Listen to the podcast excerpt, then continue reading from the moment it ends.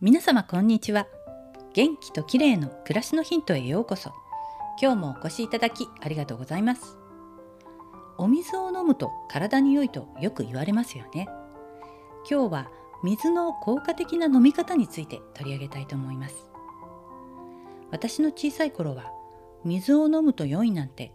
誰もそんなこと教えてくれなかったですしミネラルウォーターを飲む習慣などなかったので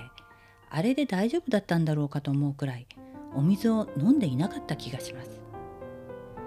でも確かに体の約6割は水でできていて血液中の結晶もほとんど水ですから水を飲むと血行が良くなり新陳代謝が上がるというのは実感できますよね。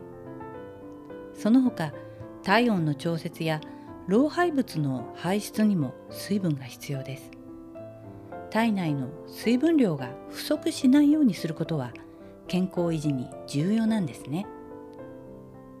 そこで上手な水の飲み方についてです。1日に必要な水分量は約2.5リットルと言われています。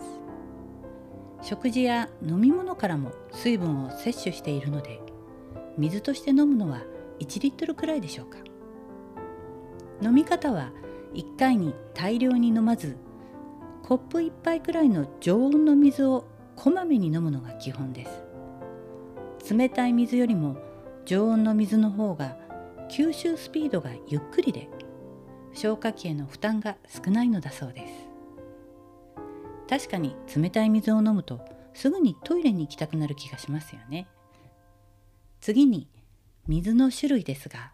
ハーバード大学マサチューセッツ総合病院客員研究員の小川徹さんは著書「見た目が10歳若くなる本」の中で複数のミネラルウォーターをローテーションする方法を推奨しています。ミネラルウォーターは硬水や軟水などいろいろとあって成分も異なりますが産地や銘柄の異なる水を飲むことでさまざまなミネラル成分を補うことができるといいます。何でもこれと決めて同じものを取るのが好きな人もいますが